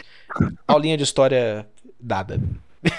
Mas é muito, muito bom, cara. Ah, uma. Enfim, o que motivou a gente a gravar esse episódio foi justamente a escalação. Escalação. Acho que é esse o termo. É. Escalação do Marcos Mion pra dublar o Buzz Lightyear, que era dublado aí desde dos anos 90, inclusive, É, pelo Guilherme Briggs. exato. Era exato. desde os anos 90 mesmo? Ou ele Eu acho que é depois? final dos anos 90, começo dos 2000. Eu não lembro de quando é o primeiro Toy Story. Mas enfim, a vida inteira, Pois é. né? Buzz Lightyear é difícil de, de novo, né? De dissociar a voz dele do personagem. E, e agora foi, vai ter um filme do, do de origem, né? Do, do Buzz. E, e não é nem coisa de brinquedo, né? É, é outra coisa, é outra pegada. O filme é, é animação, mas totalmente diferente. Muito se discutiu porque a troca, né? E eu, pelo menos eu, que sou muito ligado nessa questão de como vende uma ideia, de como, enfim, Sim. as questões comerciais, eu peguei muito na divulgação de que eles estão tentando vender o filme como o herói que deu origem ao brinquedo. Ao brinquedo. Então aí, aí, é a, legal. gente, a gente meio que tem- entende um pouquinho da troca de, de dublador Isso. nisso daí. Pra diferenciar muito o brinquedo do, Uhum. do personagem. É mesmo. outra proposta, é outra proposta. Lá fora também mudou. O Chris Evans, né? Ah. Sim, Capitão sim. América, é que vai fazer o, o Lightyear. Eu não sei qual era o ator antes que dublava, mas agora é outro. Poderiam ter chamado o dublador do Chris Evans? Poderia, mas talvez nesse papel não encaixou. Não E quiseram também. Mas aí é uma coisa, aquele negócio, né? O Mion foi uma escalação de artista? Foi. Mas ele é ator, pelo menos isso. Né? E não só ele é ator, ele tá, no, ele tá muito na mídia atualmente, né? Sim. Pra você que não entendeu por que o Marcos Mion, pelo menos o que eu vejo, assim, é que ele assumiu o Caldeirão, é, que era do Luciano Huck, desde setembro do ano passado, se eu não me engano. E, cara, você assistindo o programa, você vê que até mesmo, de novo, eu, como sou publicitário, tenho essa visão mais comercial, eu começo a avaliar sobre o- o- uma, uma balança de quem tá patrocinando, por exemplo, o, o programa. Uhum. E é nítido pra você ver os intervalos do programa, quais eram as marcas, sabe? No primeiro lá, você via a marca de remédio de cachorro, sabe? Hoje, O cara tá fazendo no meio do programa propaganda de The Batman. Tá Uhum. divulgando o filme de The Batman. Ele é sabe? muito, ele é muito ligado na cultura pop. Ele é muito desse Aham. meio. E ele tá, tá despontando muito assim na mídia. Então acho que foi até por isso que escolheram ele. É. Geralmente, não sei se, se vocês sabem, mas alguns casos tem estúdios mesmo que são responsáveis pelos, responsáveis pelos filmes que pedem pra ter esse Star Talent, Isso. né? Que, que, é, uma, que é uma coisa. Enfim, pra ajudar na divulgação e tal, e diferenciar. E o Marcos Mion, cara, uma questão pessoal assim, eu estou um pouco, não sei dizer, estou com sentimentos mistos que a gente costuma dizer É, muito eu, aqui. eu gosto, eu gosto dele, eu, eu simpatizo muito com ele, então achei legal. Ele é uma pessoa incrível, Sim. incrível mesmo. Ele é ator, ele já dublou, inclusive. Tem o Uhum. filme Big Hero 6, acho que chama. Sim, sim, ótimo filme. Que o personagem, que o personagem dele é um, tem um estilo assim, skatista, meio Uhum. paulistano, sabe? Que puxa muito pra, pra vibe dele. E você não. Assim, é característica a voz dele, não tem como você não, não É. perceber que é ele, mas combina muito com o personagem. Isso. E nessa daqui, enfim, por mais que eu esteja muito apegado à voz do Guilherme Briggs, gera aquela estranheza. Estranheza, claro, mas ainda assim estou muito animado pra ver, cara. Espero Sim. que dê muito certo, muito certo E mesmo. mesmo sendo o mesmo personagem em essência, é outra, é outro personagem. É outra Não história, é aquele outro- brinquedo dos filmes clássicos lá e tal, e que tá mudando o dublador. É outra coisa. E é aquele negócio, né? Tipo, beleza, pode ser controverso, pode sei lá o quê, mas se ficar bem feito, não me importo. Eu não ligo pra quem fez. Eu, eu consumo muito, eu gosto de consumir conteúdos assim, os, pelo menos os que vêm de fora pra cá, eu gosto de consumir eles dublados. Eu não sou muito fã de assistir eles original assim. Assisto, Uhum. claro que tem casos e casos, mas eu gosto muito porque, enfim, fizeram um trabalho, por que não, né? E é, Sim. enfim, é muito mais, eu, eu pelo menos gosto que é muito mais prazeroso. Você começa, você tem aquela familiaridade com os personagens que estão falando a sua língua e tal. E eles têm algumas, alguns dialetos, algumas gírias que são nossas. Então Uhum, dá isso é aquele, legal. aquele, aquele, aquela graça a mais. Cara, eu sou muito fã das dublagens daqui. E ver uma, de novo, uma outra pessoa que, que parece estar muito motivada, muito entrosada com a história, que nem o, o Mion está, porque teve a divulgação. E tinha os dois, né? Os dois. O Guilherme Briggs passando o bastão, vamos Uhum. dizer assim. Está um cara que tá aberto a entender, a fazer bem feito, me dá um gosto a mais por, Claro. consumir, assim, sabe? Com certeza. Que foi diferente completamente do Luciano Huck. Uhum. Que ai, velho, que preguiça. É, a gente também não é Ah. muito chegado nele, né? Então, enfim. É, Exatamente. Eu, por outro lado, eu gosto. Engraçado, eu gosto muito de dublagem, eu sigo vários dubladores, eu adoro ver coisas de bastidores, principalmente, mas eu não consumo tanto assim. Eu gosto de assistir na língua original, eu gosto da legenda, mas eu também tenho uma coisa assim de preferir o original, não sei, é mais por uma questão de, tipo, eu quero ver a atuação original mesmo. Porque querendo ou não, por melhor que seja o trabalho, quando tem uma dublagem, ela capa um pouco, né? Ela tira um pouco da atuação original. É impossível, né? Porque é outra A voz. questão física, ela ajuda na voz também, né? Você, por exemplo, o, o personagem correu horrores assim, Uhum. fugindo de alguém. O grito dele vai ser muito diferente de alguém num estúdio reproduzindo Exatamente, grito, sabe? exatamente. Então tem essa diferença. Claro. Então eu gosto porque eu me atento a isso, tal, eu quero saber, enfim. E também tem uma questão do, do eu querer praticar meu inglês, aquela coisa toda. Às vezes, Aham. mesmo vendo legendado, dependendo da produção, eu ponho a legenda em inglês também. É, o Homem do Norte foi um filme que eu assisti assim e me arrependi um pouco, porque tem hora que, que aquele sotaque muito carregado, eu falei, quê? E aí aparece ali escrito, que- ajuda, mas, mas foi pontual isso. Mas eu gosto, é uma questão de gosto simplesmente. Eu não odeio a dublagem, igual tem gente que, nossa, eu odeio, ai que estraga. Eu não acho que vai pra esse lado, não. Mas animação, por exemplo, não. animação é dublado. A animação eu não É, consigo a outro jeito. animação é, tem que ser dublada. A animação eu, eu, eu gosto de ver dublado. Porque, primeiro, não tem essa camada da atuação original, porque a atuação original também é uma dublagem. E, porra, a animação pra mim tá associado à dublagem, tá associado aos personagens falando português. Eu, eu não consigo desligar as duas coisas. E eu, por exemplo, saiu um. Tem um revival agora do iCarly, né? Tem uma, uma versão nova aí do iCarly, que, enfim, eu envelheci, a série não é mais pra mim, mas eu assisti no idioma original. E foi muito esquisito. Foi muito esquisito, porque eu falei, não, essas pessoas não tinham essa voz quando eu era criança. Eles não falam assim. Eles não falam assim, eles não falam inglês. Isso tá errado. Então tem essa coisa também, né? Mas é um trabalho que eu admiro muito, embora não consuma tanto. Mas às vezes eu vou atrás de ver, tipo, deixa eu ver quem que dublou tal pessoa. Aí eu sei que às vezes o Briggs fez um tal personagem. Fala, não, pera aí, deixa eu ir lá ver um pouquinho. E, porra, o Watchmen, que é uma das minhas obras dos quadrinhos, é minha, minha favorita. Apesar do filme não ser tão bom assim, é um dos meus filmes favoritos pelo, apoio, pelo apego sentimental. Tenho tatuagens referenciando o Watchmen né? Essas duas aqui, quem tá vendo no vídeo aí, como é que eu mostro isso direitinho? Aqui acho que fica melhor. Pera, não sei. É muito difícil isso. Tô me acostumando. Enfim, tem uma, duas tatuagens na mão aqui que fica a descrição aí para quem tá ouvindo só, né? Tenho. Ah, vai no meu Instagram e vê. É, tô com preguiça. Foda-se. Ah, vai lá. Liguei o foda-se. E são referências ao Watchmen e tal. E quem dirigiu foi o Briggs, que é super fã de Watchmen. Super. Na, na... Quem dirigiu a dublagem foi ele. Ele, inclusive, imprimiu, tipo, a HQ para todo mundo. Deu pros atores, ó, ler para você conhecer o seu personagem, para você conhecer mais a história. É uma coisa que não precisava. Mas esse cuidado faz o negócio ser mais especial. E ele dubla o Dr. Manhattan, que é justamente a referência aqui da minha tatuagem. Nossa, e que voz. Que voz. Encaixou assim. Sabe aquela voz mais suave que ele faz? Ele tem aquela voz mais grave, né? Mais suave, calma. Pro Dr. Manhattan, cara. É que é uma voz, é uma voz tão calma, mas ela treme por dentro, né? Sim, Dá uma. É imponente ao mesmo tempo, né? E encaixou perfeitamente. Né? E, e eu tenho um pouco de birra quando eu vejo mais essas séries semanais. Tipo, sei lá, Big Bang Theory, é, Law and Order, sabe? Uma série assim que lançam constantemente e a dublagem tem que ser feita rápida. E às vezes, putz, às vezes eles dão uma pecada, eu entendo, que às vezes é falta de tempo, às vezes é orçamento, às vezes vai pra um estúdio menor, né? Que não tem tanta Sim, qualidade e tudo.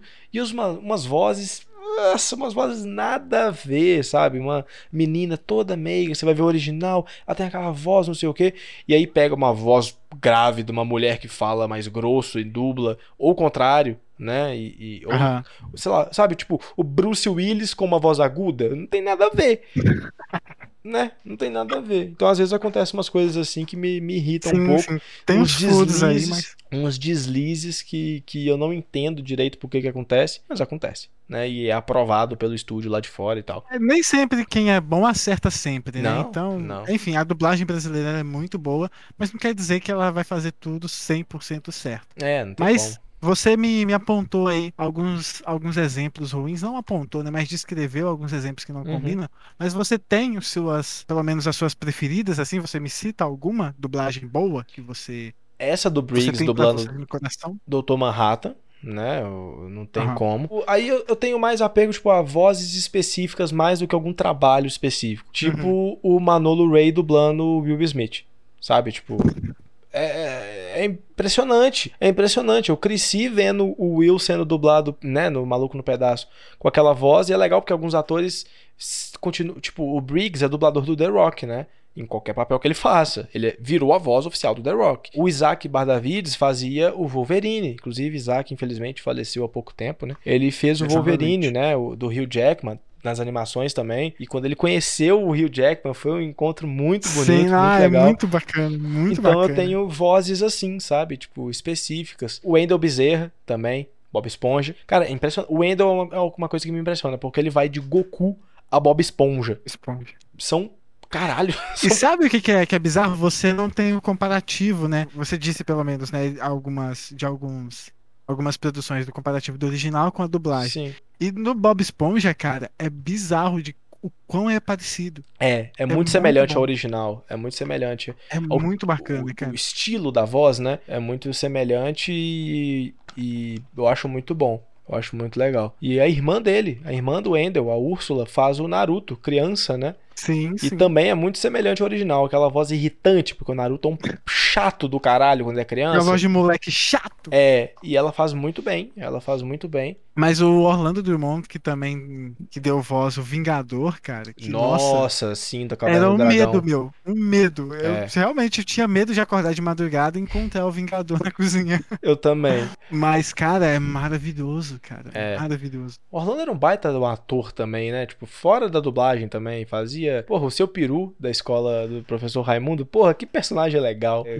ah, o Orlando é o cara que eu admiro, tá? Admi Tem um recorte histórico, né, que naquela época era aquilo ali, beleza Uhum. e tal. Não, Mas, claro, enfim, claro, você ficou vendo- datado, mas, mas ainda tem um Você carinho vendo, por ele. cara, é, é, é muito diferente o Scooby-Doo, Vinga, o Vingador, Vingador, Scooby-Doo, é. do Seu Peru é muito legal, E, e cara, sim, muito se- legal. sendo muito assim, tentando não. Quer dizer, problematizando a gente vai sempre, mas o seu peru é um personagem estereotipado, claro, mas eu, por parte do Orlando eu vi um respeito muito grande, sabe? Tipo, ele fazia uma coisa estereotipada. tentava Sim, ridicularizar. mas ele não fazia de forma, tipo assim, vou ridicularizar, sabe? Vou fazer uma coisa pra ridicularizar. Não, eu- eu- vindo dele especificamente, não do contexto por fora. Sim, Eu sim. senti um respeito, sabe? Ele sempre teve muito carinho pelo personagem, assim, que é um, é um cara, era um cara foda também, era um cara legal. Inclusive, acho que. Enfim, acho que no passado mesmo tem sempre essa, esse remake, revival, não sei. Sim, sim. Remake, eu acho, da escolinha. Sim. E ele foi lá, vestiu o personagem de novo. Fernando tal, Caruso, né, que faz o,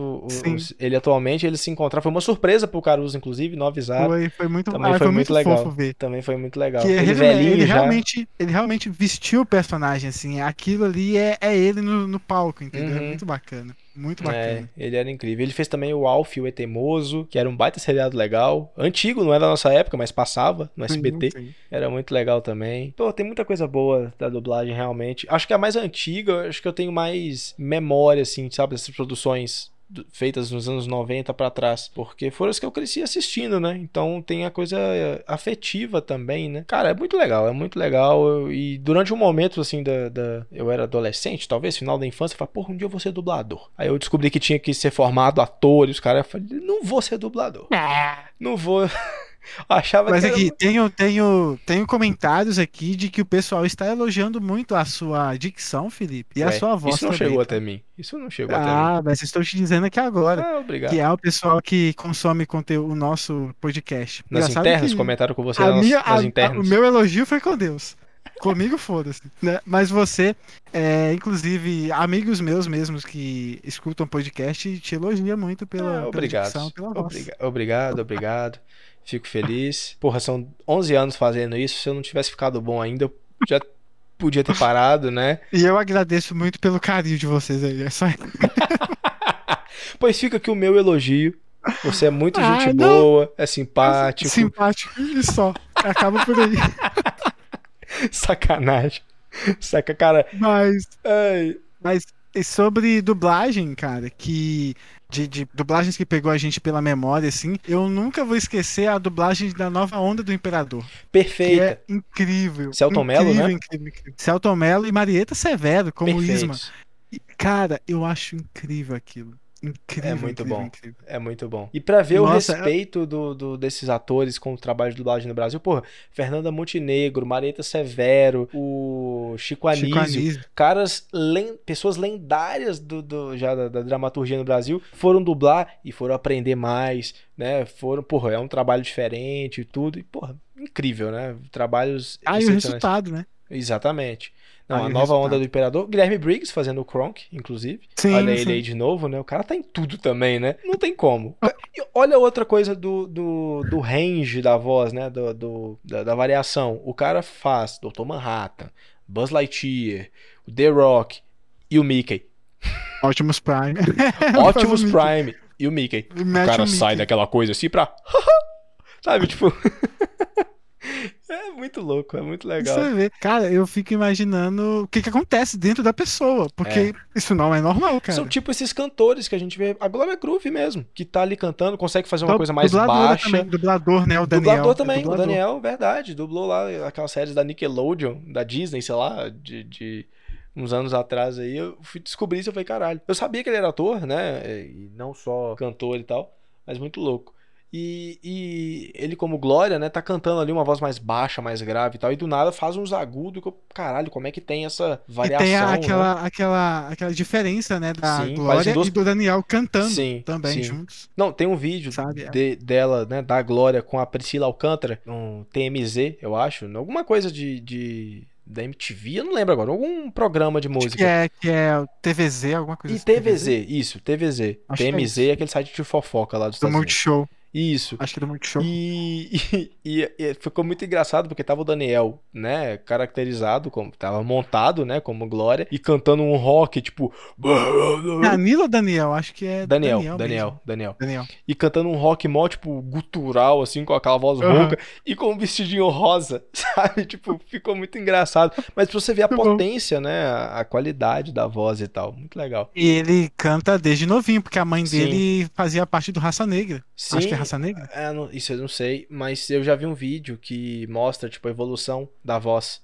Tipo, aí vai mostrando vários vídeos, assim, que as pessoas, os fãs conseguiram e tal. Tipo, Aham. vai passando os anos, assim, como é que foi amadurecendo como artista, né? Cara, muito bom. Papo legal. Papo bacana, papo sincero, patriota, Sim, sim. mas no bom sentido. No bom sentido. No bom sentido. E bom fica sentido, aqui, claramente. pelo menos eu quero reforçar este recado de valorizem a nossa arte. Não importa se é na música, se é no cinema, se é na televisão, se é artista plástico, se é podcast, se é YouTube. Cara, não importa. Arte é arte. É um artista ser- de rua. Exatamente, exatamente. A arte é arte e tem que ser apreciada. Você não tem que gostar de tudo. Você não tem que criticar tudo também, sabe? Não são nenhum dos dois extremos.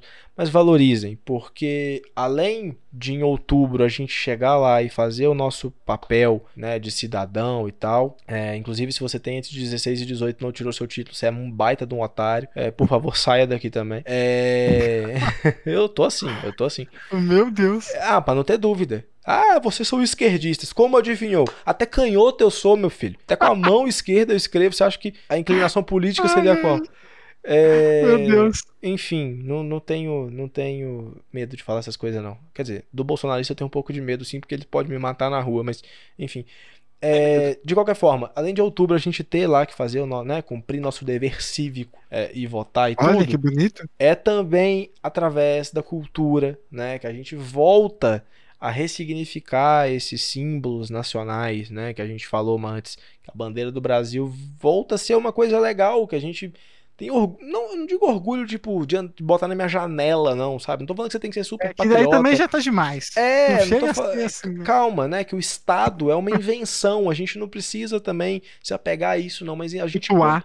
a gente enquanto povo, né? Voltar. Porra, vai ter jogo do Brasil em novembro, Copa do Mundo, e eu quero poder sair na rua com a camisa da, da seleção pirateada, porque a CBF cobra muito caro. É... E eu não. A CBF é a maior máfia do caralho. Mas Ó. de poder assistir o jogo e ficar feliz, sabe? Tipo, porra, fez gol, que legal, vamos ganhar. Se o Brasil for hexa, inclusive, com o Lula presidente. Isso, revelei, Olha, revelei. olha. Não, ok. Quem é Lula? Lula Molusco? A gente tava falando de dublagem? Exatamente. Maravilhoso. Melhor personagem. Exatamente, começou a tocar meu despertador aqui, desculpe se isso saiu no áudio, mas imagina, Lula ganha em outubro, Brasil ganha em novembro, Brasil enquanto país ganhou duas vezes, foda. Mas é isso, é sério, brincadeiras à parte e tudo mais, valorizem nossa cultura e nossa arte, é isso. É isso, não podia. Cara, você disse tudo aí. Acho que é isso mesmo. Eu, como um cara da arte aí desde novinho, sei como é que é sofrido, sei como a gente não é valorizado, como a gente é explorado muito, mas ao mesmo tempo a gente faz falta. Se a gente sai de cena, A Assim, pandemia querendo mostrou isso muito bem, né? muito, se a gente sai de cena, o mundo ele fica de cabeça para baixo. Fica. Então, valorize mesmo, valorize nem que seja um coleguinha seu que desenha na sala, cara. Ele Você tá falando por Sabe, experiência ele- própria, inclusive, né? Que agora você acabou de, de se mencionar, nada mais justo. É, cara, enfim, o cara que faz, enfim, artesanato com latinha PET, latinha PET, nossa, latinha de garrafa, enfim, Garrafa latinha. PET, latinha de alumínio. Exatamente, valoriza mesmo, porque esse pessoal, querendo ou não, eles dão uma cor diferente ao mundo. Com Sério, certeza. eles estão lá, eles, eles batem de frente, eles apanham muito. É. E a gente tem muito a aprender com esse pessoal também, são muito sensíveis, assim. Tudo que a gente falou aqui é muito de, de sensibilidade, eu acho. Total. É a gente conseguir chegar na pessoa como ser humano mesmo. Uhum. Então, por favor, consumam conteúdo, consumam dos mais diversos conteúdos Abram brasileiros, suas mentes. principalmente. Exatamente. Abram suas Brasileiros, inclusive, tá? Porque a gente tá carente disso. Como a gente bem disse aqui, a gente tá despontando aí no mundo, a gente tá ganhando destaque. Então, vamos permanecer assim até, enfim, até cansarem de nós. mentes. Até o mundo acabar, né? O mundo acabar, até o mundo cansar da gente. Exatamente. Exatamente. Cara, legal. Falar de Brasil é muito legal. Não à toa a história do Brasil é a minha vertente aí da história favorita. Apesar de eu sempre brincar que eu fico triste estudando a história do Brasil, porque de fato é uma história sofrida, é uma história é, difícil doída demais. A gente só toma no cu nessa merda, mas tem coisa boa. Tem muita coisa boa. A gente ficou aqui, ó, em gravação, uma hora e quarenta, falando só de coisa boa, Olha, sabe? Olha Então, assim, e faltou falar de muita coisa. Eu tenho certeza. Faltou falar de muita coisa. Então, vocês aí que ficam babando ovo, de gostar é uma coisa, babar ovo é outra. A gente adora, a gente gosta de conteúdos mais diversos, né? Do, do, do Japão aos Estados Unidos, a gente consome o que é legal, o que agrada a gente. Mas babar ovo é outra coisa. E você que se diminui o Brasil, vai se fuder. Com perdão da palavra. Com perdão da palavra. Mas é isso, acho que finalizei da forma que eu gostaria. Eu fico bravo, eu fico bravo, mas.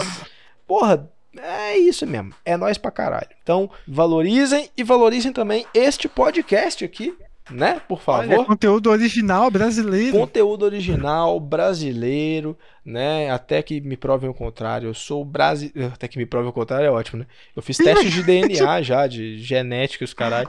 Não tem nada Não, que. e quem vai perder esse tempo, Felipe? Ninguém, ninguém, nem eu mesmo. E é isso aí. É, a gente vai. Não vai demorar muito, a gente vai voltar a ter orgulho dessa porra desse país. E é isso. Então valorizem também o nosso podcast, que está aqui todas as quintas-feiras, de manhã nas plataformas de áudio, de noite no YouTube e todos os dias no canal de cortes. Então tem muito conteúdo. E você que acompanha pelo YouTube, olha só, agora tem imagem. Pode não estar perfeita Olha só. ainda. A minha luz variando aqui pra cacete. Isso tá me tirando do sério, mas por enquanto não tem o que eu fazer. Mas enfim, vai vai sofrer alterações, a gente vai melhorando cada vez mais, mas Enfim, estamos aqui. Esse aqui é um projeto em andamento. Estamos consertando, trocando a roda do carro em movimento. Exatamente. e Ah, vai ser assim mas- sempre, porque a gente vai Vai, sempre, vai com né?